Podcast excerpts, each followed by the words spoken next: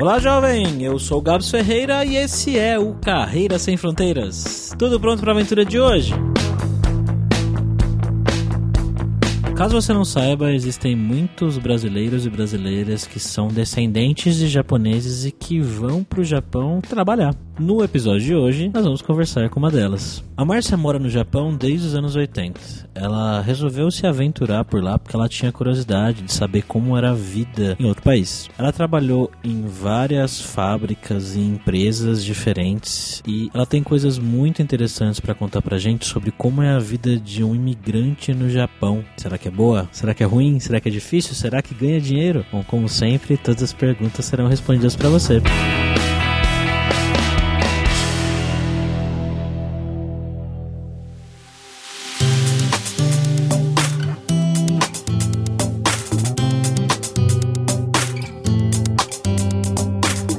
para esse episódio de hoje, como sempre, estamos aqui com ele, o nosso viajante poliglota. E aí, Fabrício, tudo bem, cara? Bom dia ou boa noite? Oh, tudo bem, boa tarde, na verdade. Saudades, Gabs. E Genki desse carro? E aí, Márcia, tudo bem? Tudo bem.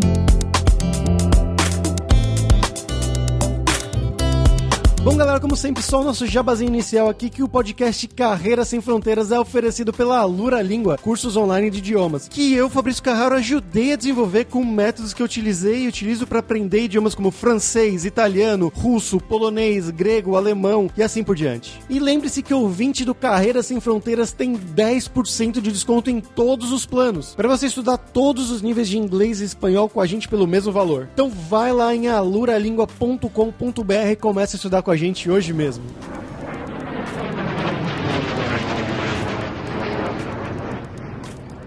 Bom, Márcia, conta pra gente então um pouquinho sobre a sua vida, né, do seu passado, né? Então, de onde que você é exatamente no Brasil? O que que você fez da sua vida, né, de trabalho, formação, seja lá o que for, e como que você foi parar aí no Japão? Como toda segue, né? Saí do ensino médio, trabalhei no Brasil. Aí eu decidi vir pro Japão, tentar uma experiência. No, a princípio não foi a dinheiro, não. Foi uma experiência diferente, né? Eu já estava com 21 anos, e trabalhei em várias fábricas. Antigamente o retorno financeiro era bem melhor do que agora. Hoje em dia, acredito que as causas pelas quais os decassegues vêm ao Japão é devido a, realmente à situação financeira. Fora isso, eu acho que é mais a questão da segurança. O meu foi mais mesmo para tentar novas experiências e tudo mais. Vim solteira da primeira vez, fui, voltei, fui, voltei. Da terceira vez eu vim casada com meu esposo. Depois de um tempo eu tive meu filho, meu filho também nasceu aqui. A minha vida aqui no Japão é essa, trabalhando em fábrica. Gosto muito da segurança daqui do Japão.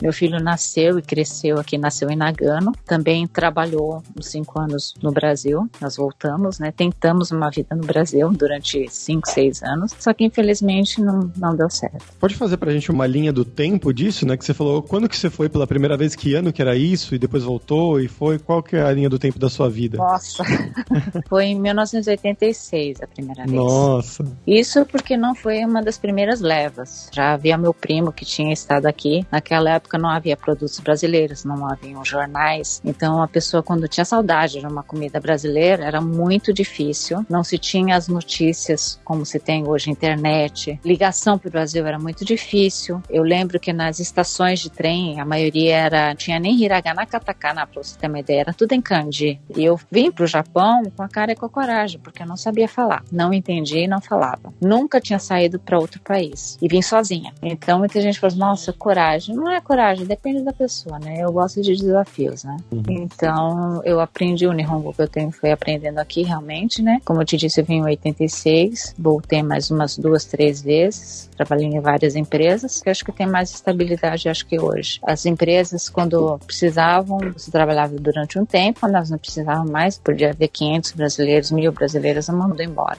Acredito que algumas empresas ainda fazem isso, mas eu acho que é mais difícil do que antigamente. Tem mais empreiteiros, estão mais estruturadas, tem as leis trabalhistas também que ajudam. Hoje em dia acho que é bem mais fácil. Você tem informações através da internet, através de jornais, revistas, meios de comunicação são bem rápidos. Produtos brasileiros tem em qualquer lugar. Teve uma época aqui em Nagano, por exemplo, que não tinha tanto produto brasileiro. Então era na época dos caminhões. Para você ver um programa do Brasil, muita gente vai lembrar disso, né, dessa época, que era videocassete, que a gente alugava nos caminhões. Inclusive o caminhão ia até em casa, porque eu morava na montanha. Então hoje é bem mais fácil. Qualquer cidade hoje tem um produto brasileiro, então você tem condições de matar a saudade de um pastel, tem churrascaria em tudo quanto é lugar, pizzaria. Se não tem na sua cidade, o caminhão vai até lá. Então hoje tudo é bem mais fácil. E hoje você trabalha em que fábrica, Márcia? Aí eu não sei se eu posso falar o nome. Ah, não. Ah, mas é em que área? São eletrodos. É porque são normas da empresa, então não sei se eu tenho condições de falar. E quando você foi aí pela primeira vez que você foi aí, você já foi com o trabalho certo? Já tinha lugar para morar? Desde aquela época já tinha empreiteiras, né, agências, então elas têm acordo com as empreiteiras aqui, de como um acordo, né, você paga passagem ou é descontado quando você está aqui, mês a mês. É um acordo feito no Brasil. Então isso já me deu uma segurança, porque você vive sozinha, como foi o meu caso. É diferente no Japão do que nos outros países. Quando você vai para Portugal, vai para a Europa ou vai para os Estados Unidos, você mesmo tem que ir com dinheiro para caso ocorra alguma coisa, ter dinheiro para volta. E um emprego, você pode, ah, garçom,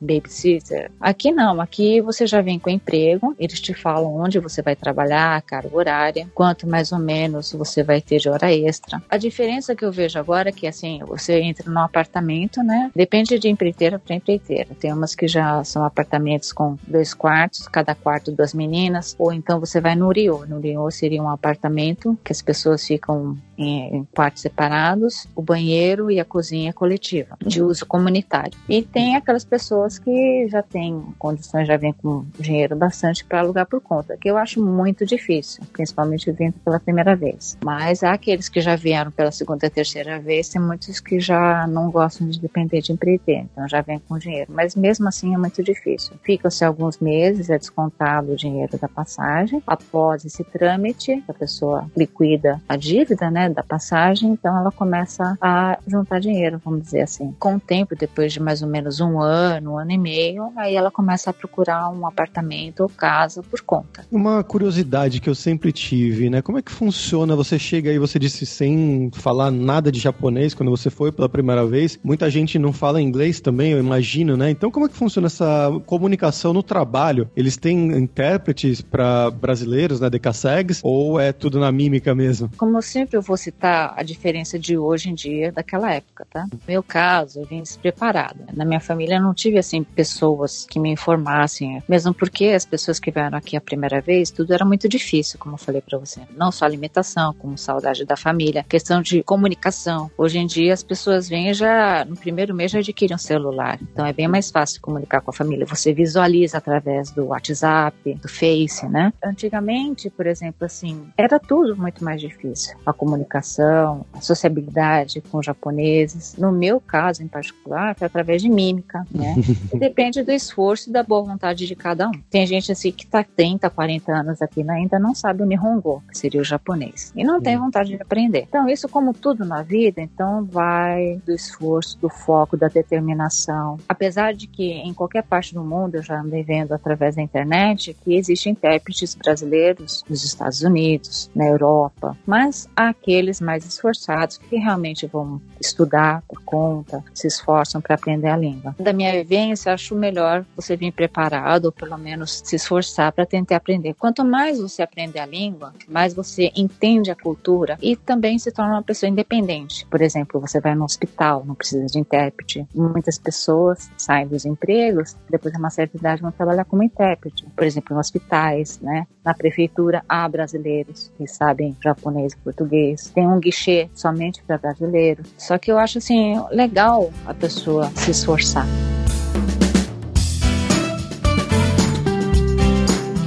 Minha esposa é japonesa e já até comentei essa história aqui no podcast em algum outro episódio. E ela tem família que vive aí e eles vivem aí há tipo 20 anos e eles não sabem japonês. Eu, eu particularmente acho isso bem estranho, assim, porque, porra, você mora num país tanto tempo e você não aprendeu o mínimo de idioma para se comunicar com as pessoas, eu acho meio, meio maluco, assim, para mim não, não desce muito bem. É, no meu caso, eu vejo hoje em dia, por exemplo, se eu voltasse no tempo e dissesse assim, Márcia, você tem que estudar realmente, não recomendo ninguém a seguir o meu exemplo, eu não acho bonito e me arrependo de não ter tido a oportunidade de estudar eu estou estudando agora, tá? É assim, aprendi na raça. Passei muito mico, muito, não foram um, nem dois, nem três. Inclusive, já foi citado esse exemplo desse mico num jornal, aqui, Nossa. em português. Tinha o Internacional Press tinha, tinha o jornal Tudo Bem. Eles saíram de circulação, não sei dizer bem o porquê. Tinha uma TV japonesa também, que agora só tem na, através da internet, né? Então, assim, os meios de, de comunicação, acho que são o melhor meio. E uma que, assim, existem sites, inclusive uma colega minha de trabalho trabalho, ela falou, Márcia, tem um site gratuito durante um ano para você aprender. E tem, assim, nas prefeituras, a maior parte aqui do Japão, eu sei que tem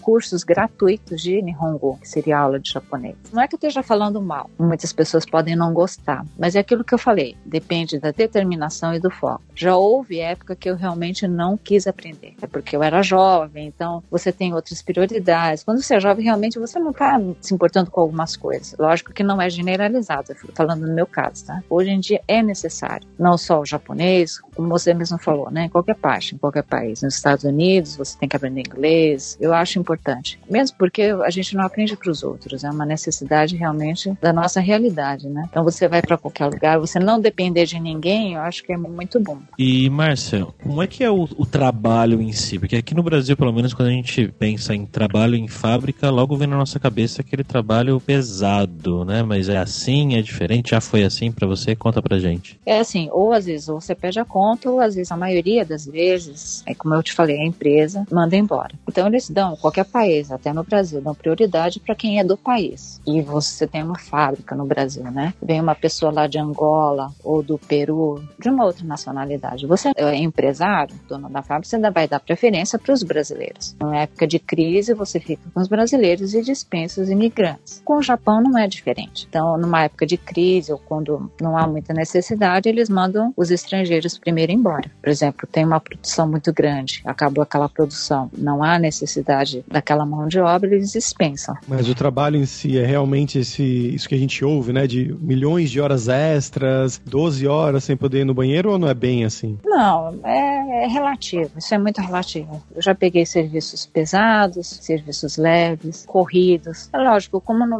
no Brasil também, você não vai encontrar um serviço assim totalmente que você ganhe muito, que você tenha prazer. Acho que tudo é relativo. Nessa última fábrica, com um pouquinho corrida, mas é leve, limpo. Por exemplo, você vai numa fábrica de produção naval, é um serviço pesado. Então é muito relativo. Tem outras fábricas que você tem peças bem pequenininhas, como é o meu caso, né? São peças pequenas. Às vezes, se não é sujo, é corrido. Às vezes é sujo, corrido, paga pouco. Então é muito relativo. Você vai encontrar fábricas que de alimentos é corrido, só que você trabalha com macacão, com massa máscara, lógico, com luva, né? E é frio, justamente para não perecer o alimento. Mas tem todo tipo de emprego aqui, né? Como no Brasil, existe todo tipo de emprego. Hoje em dia, com a crise do Brasil, é uma outra realidade. Então eu vejo muitas pessoas, arquitetos, advogados, tem bastante, engenheiro civil. Então, são pessoas formadas no Brasil, mas que estão vindo uma leva muito grande, está vendo agora. Então, uma outra realidade, como está acontecendo no mundo inteiro, não é só no Japão, não é só no Brasil. As pessoas idosas estão aumentando e a previdência ela não consegue arcar com a demanda, entendeu? Então, elas precisam o quê? Contratar, como está acontecendo com Portugal, está pedindo para as pessoas de outros países, elas estão aceitando, né? Estão facilitando a entrada de estrangeiros, por quê? Devido a taxa muito elevada de pessoas idosas. Então é o que acontece com o Japão. Então houve um incentivo já faz alguns anos, né, para que os japoneses tivessem mais filhos por conta disso. Então deram muitos incentivos para que a população aumentasse, porque a população idosa estava muito acima. Então isso é um problema mundial. Se eu não me engano, se não me falha a memória, vi esses dias, acho que na Alemanha também estava. Sim, com certeza. Eu morei dois anos na Alemanha e Fora Ah. a imigração que teve planejada dos turcos na década de 70, se não me engano, que eles Uhum. convidaram, são trabalhadores convidados da Turquia, que hoje é uma boa parte da população lá. Você vê bastante da cultura turca quando você mora na Alemanha. Hoje em dia eles estão fazendo a mesma coisa, focando primeiramente na União Europeia, porque tem a facilidade da zona do euro, que eles podem trazer, né? Pessoal que tem o passaporte europeu, mas também pessoas de fora, como eu, que fui trabalhar lá na Alemanha, contratado.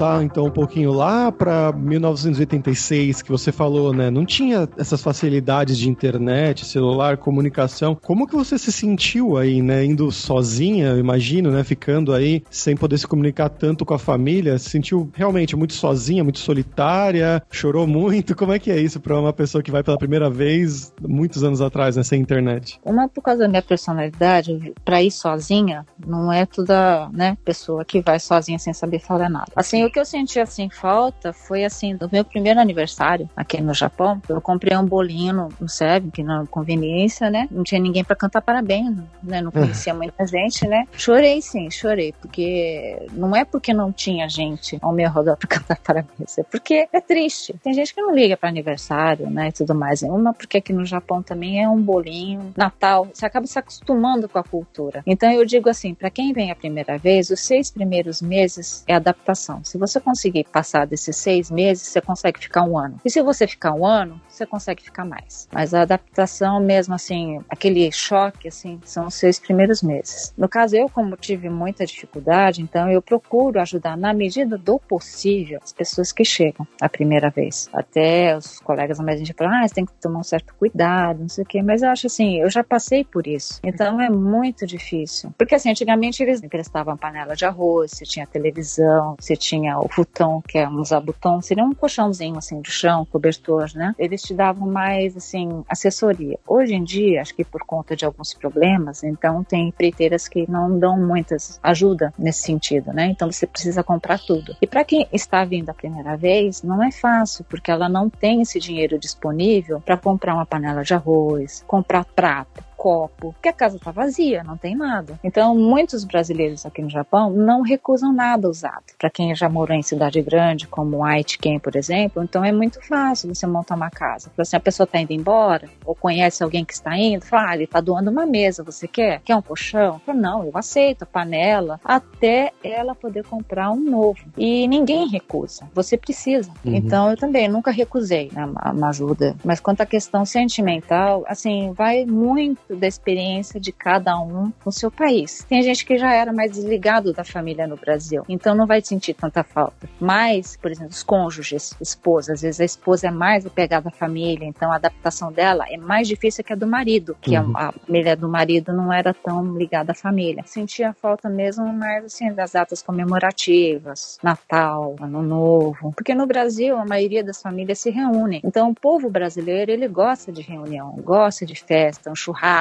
Então você, eu acredito que você que teve experiência na Alemanha também seja assim, porque eu vi uma reportagem de um jogador de futebol que ele tinha ido a primeira vez para a Alemanha. Ele falou assim: eu não posso assim chegar na casa de um amigo que eu conheci, e falar, ah, eu vou na tua casa. Não é assim. Você tem que perguntar para ele se ele está disponível, se você pode ir naquela hora. Aqui no Japão também, como todo mundo trabalha, então você não pode chegar na casa, ah, tô indo aí, até na casa de um parente, porque Uhum. às vezes as folgas não caem nos mesmos dias que você, o horário da fábrica é outro Muitas fábricas trabalham Nikotai, Nikotai seriam dois turnos, uma semana de dia, uma semana à noite, que é o meu caso. É difícil você conseguir reunir a família e bater o- os- as folgas, entendeu? Para você poder reunir todo mundo. Американская фирма Transceptor Technology приступила к производству компьютеров «Персональный спутник». E vamos agora pro nosso momento viajante poliglota com o Fabrício Carraro. E Fabrício Carraro, acho que ainda não foi pro Japão, né? Já fui, ó. Não lembra? Já? ah, quando você era pequeno, não era? Não, não, não. Eu fui Eu esqueci, ano retrasado. Não, na verdade a gente teve um outro programa já sobre o Japão faz tempo, faz tempo. Acho que foi lá, programa 15, mais ou menos, 14. Eu fui pro Japão ano retrasado, ou três anos atrás, algo assim, quando eu morava na Alemanha, inclusive. inclusive, mas pouco tempo. Fiquei oito, nove dias por lá, passeando, fiz Tóquio, Kyoto, Osaka e Nara. Fiquei apaixonado, já gostava, né? Sempre gostei muito da cultura japonesa desde criança. A gente tem esse contato mais perto no Brasil. Foi um choque positivo isso de estar lá pela primeira vez e ver o quanto as pessoas são gentis, são prestativas mesmo. Como a Márcia falou aí, eu tava muitas vezes na estação de metrô com minhas amigas procurando, né, para qual estação que a gente tem que ir e vem um japonês, né, olha aquele estrangeiro com cara de perdido, com cara de tonto. Você precisa de ajuda, né? Vem pergunta em inglês, né? Você precisa de alguma ajuda? Eu falei, oh, que fofo, sabe? Do nada a pessoa vem. Isso aconteceu umas cinco, seis vezes pelo menos, assim. Tava lá olhando a estação e vem um japonês prestativo ajudar, além de outras histórias que eu posso contar depois, no episódio seguinte. Mas hoje, na parte cultural do Japão, né? A gente já falou um pouquinho naquele outro episódio. Hoje eu vou trazer duas coisas. Uma é uma cantora japonesa que eu gosto muito. Desde a época, quem teve PlayStation 2 jogou o jogo que chama Fatal Frame, vai conhecer, que é cantora Tsukiko Amano, que ela eu percebi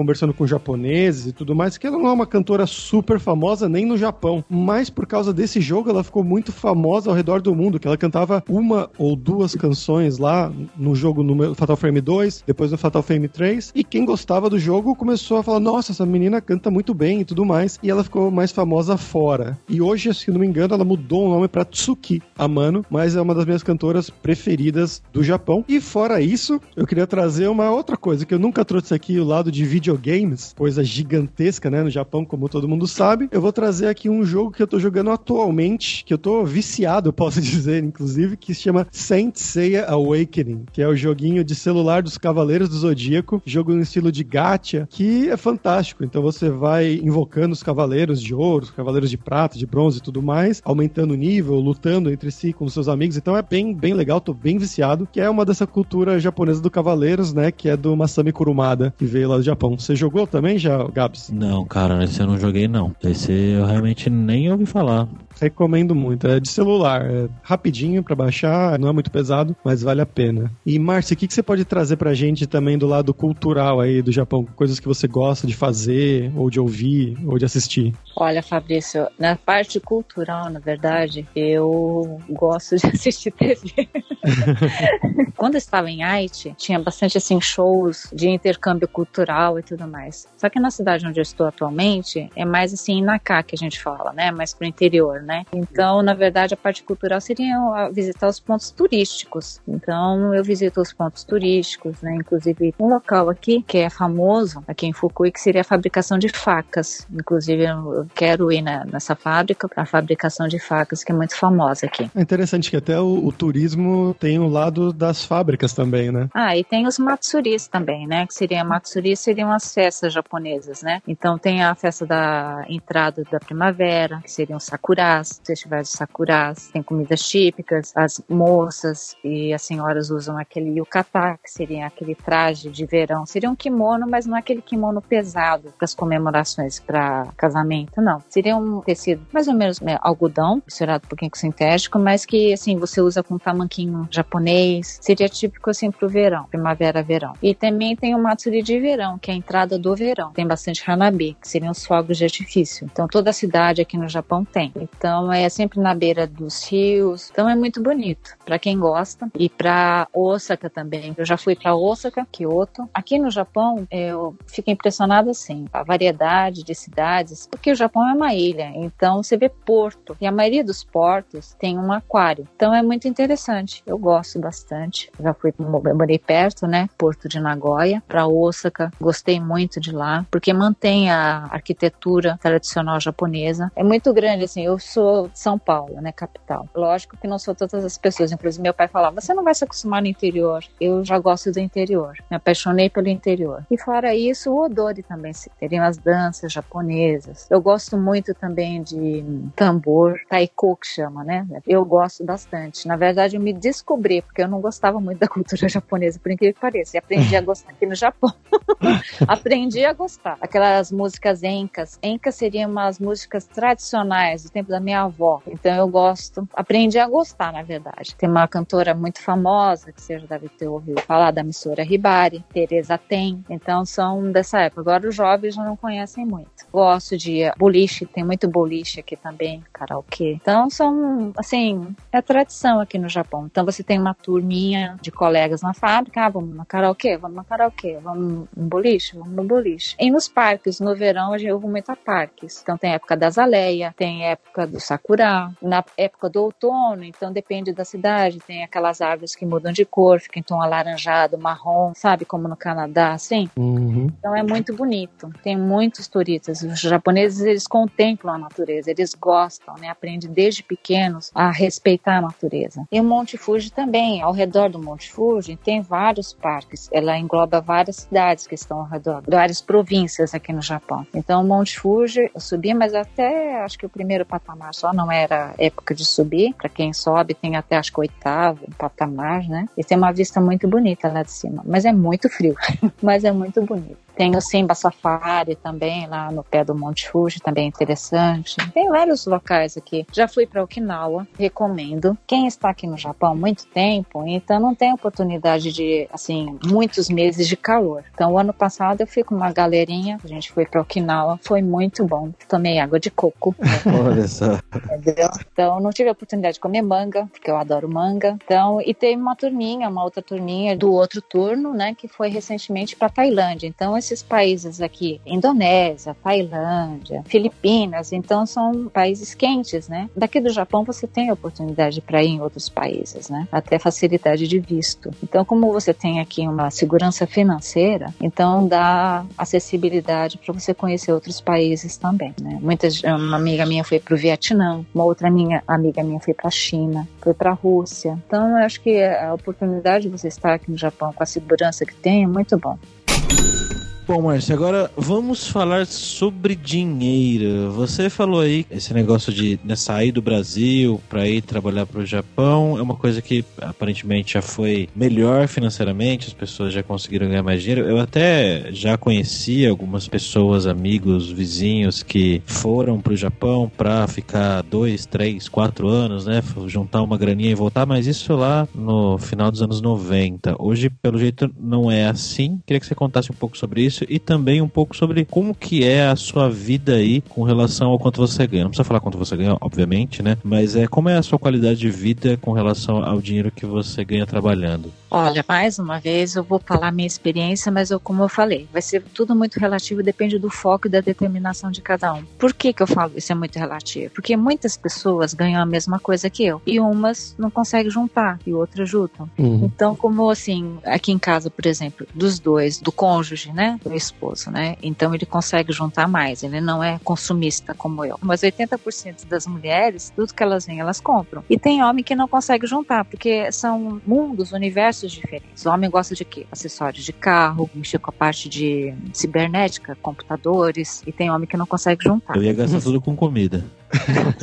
Eu amo comida Também, eu conheço colegas meus que também adoram ir a restaurantes. Mas é muito relativo. É acho que cada um é cada um. No meu caso, quando eu era nova, eu não juntei nada. Como eu disse, eu fui, sempre fui muito consumista. Como eu ganhava bem, então, assim, eu, na verdade, eu, eu, fico pensando no que eu gastei. Porque não comprei casa, não tive bens materiais. Eu gostava de receber pessoas em casa. Só que, assim, eu recebia todo mundo e bancava todo mundo. Por isso que eu não juntei nada. Então, esse foi o meu mal mal. Visto por um outro lado, é bom. Eu conheci várias pessoas, mas também só isso.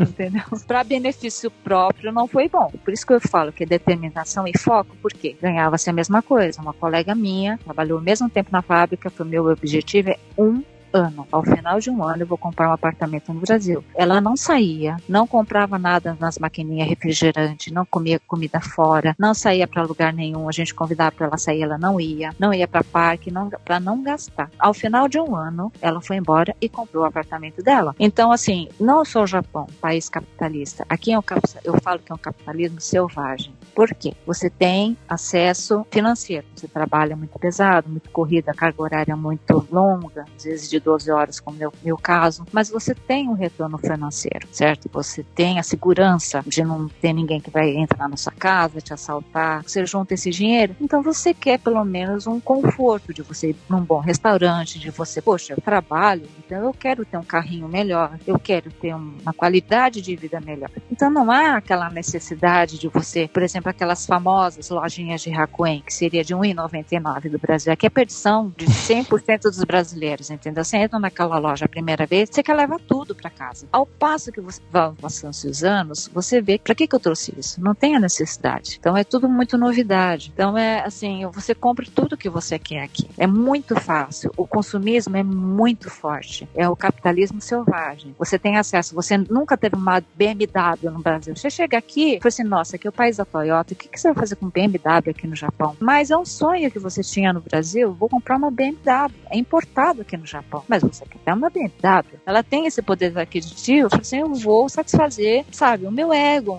É um prazer. Eu trabalho tanto, eu mereço. Em contrapartida, tem o outro lado também, que eu, no meu caso, eu já estou com uma idade que eu preciso pensar o quê? Já na minha aposentadoria. Então, esse tempo que eu tinha de gastar, eu já não tenho mais. Eu já tenho que começar a pensar na minha previdência. São outros tipos de preocupação. Você acha que foi uma experiência positiva? Se você voltasse lá com 21 anos de idade, você faria a mesma coisa? Iria para o Japão ou não? Que nem eu falei, se eu tivesse a oportunidade de ter uma máquina do tempo e falar assim, Márcio, você voltaria, o que você faria diferente? Eu entraria no Japão mais consciente, falando, escrevendo, aproveitando todas as oportunidades para aprender entender mais a cultura japonesa, porque você entendendo a cultura japonesa, você consegue entender como eles pensam e você não tem aquele choque cultural que as pessoas têm. Tipo, você não conhecer e você já não gostar. Mas por que você não gosta? Não, porque eu não gosto. Mas isso não é resposta. E quando eu era nova, já tinha esse impasse de você não gostar, mesmo não conhecendo.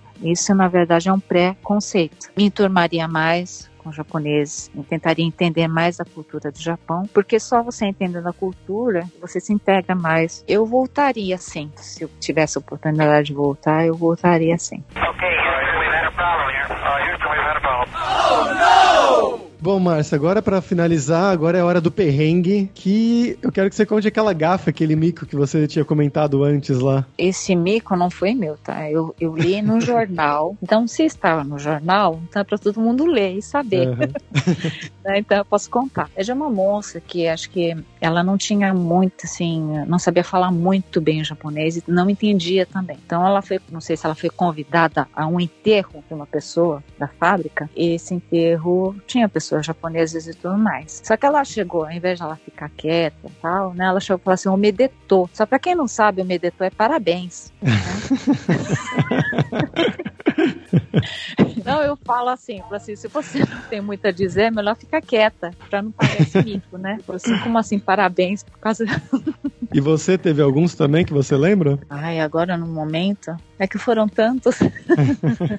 Na verdade, é, o primeiro, assim, o perrengue que eu passei foi quando eu mudei de, de província. Eu saí da província de Niigata. Pra quem não sabe, Niigata fica acima de Nagano. É uma província muito fria, neva muito. E eu saí de lá também, de novo, saí sozinha, sem fazer um, vi um anúncio no jornal, estava escrito em português, aí começaram a sair algumas jornais, né? Eu vi lá o salário, só que era em, a entrevista era em Tóquio. Então você vê no Google Maps de Niigata para Tóquio, é uma viagem. Foi lá, eu sozinha, nunca tinha pego trem na vida, não sabia falar. Tipo, uma coisa é você sair do Nordeste e ir pra São Paulo, você sabe perguntar e você sabe que a pessoa vai responder porque tá em português. Agora, o duro é você perguntar. Como é que você vai perguntar? Você não sabe perguntar para onde você vai e você não vai entender o que a pessoa vai te falar. Você imagina a situação. Eu sei que, assim, fiz a entrevista, fui aprovada e era para começar a trabalhar em Saitama. É uma província do lado de Tóquio, pertinho de Tóquio. Então, eu fiz a mudança, tá lá, eu com duas malas malas. A menina que ia me esperar no apartamento era às quatro horas. Eu cheguei era meia-noite. Né? Porque eu peguei o mesmo trem, o circular, trocentas vezes. Ia, voltava, ia, voltava, ia, voltava. Porque, como eu te falei, antigamente as estações, a maioria era em kanji, não eram letras romanas. Então era muito mais difícil. Então é, é terrível. Ainda bem que as pessoas não me veem, não veem vídeo pra ver porque é um mico terrível. Então é isso que eu falo. Pra pessoa vir no o Japão ou para ir para qualquer país, aprenda a língua. É que brasileiro, assim, é ri de tudo, né? Então eu lembro dessas histórias, eu começo a rir de mim mesma, mas não é legal, não é não. é engraçado depois, né? Pelo nível de Nihongo que eu tenho agora, realmente é. Mas eu aprendi também porque eu fui trabalhar em, em, em fábricas que não havia muitos brasileiros. E às vezes as pessoas se acomodam por conta disso. A maioria das fábricas tem muito brasileiro. Então, como se fala português direto dentro da fábrica, você não tem contato com, muito assim com o japonês, os colegas de trabalho, os líderes também, praticamente você não usa o japonês. É ruim. Você só aprende japonês quando você vai trabalhar nessa de uma fábrica onde tem muitos brasileiros, vai para uma província onde não há muito brasileiro e na fábrica que você vai trabalhar não tem muito brasileiro. Aí você é obrigado a falar. Isso te obriga a você falar, a se comunicar.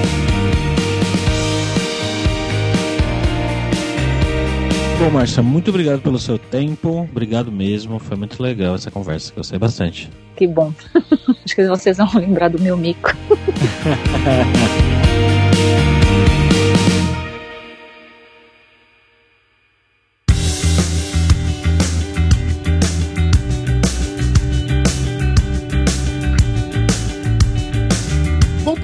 arigatou gozaimasu. E por hoje é isso. Muito obrigado pela sua audiência. E entre no nosso grupo no Facebook, o Carreira Sem Fronteiras, para você ter mais dicas sobre empregos, mercado de trabalho no exterior, tecnologia e também sobre a língua inglesa, ou japonês, quem sabe. E não deixe de conhecer a Lura Língua para você reforçar o seu inglês e o seu espanhol e dar aquela força tanto no seu currículo quanto na sua vida profissional. E só lembrando que o ouvinte do Carreira Sem Fronteiras tem 10% de desconto em todos os planos. Então vai lá em aluralingua.com.br barra promoção barra carreira e comece a estudar com a gente hoje mesmo. Além também, é claro, da alura.com.br que tem quase mil cursos de tecnologia nas áreas de programação, marketing, design, business, soft skills, curso de como você criar o seu currículo para mandar para o exterior, seja em inglês, seja em espanhol. Então, com certeza vai ter o curso para você. Então, pessoal, até a próxima quarta-feira com uma nova aventura em um novo país. Tchau, tchau.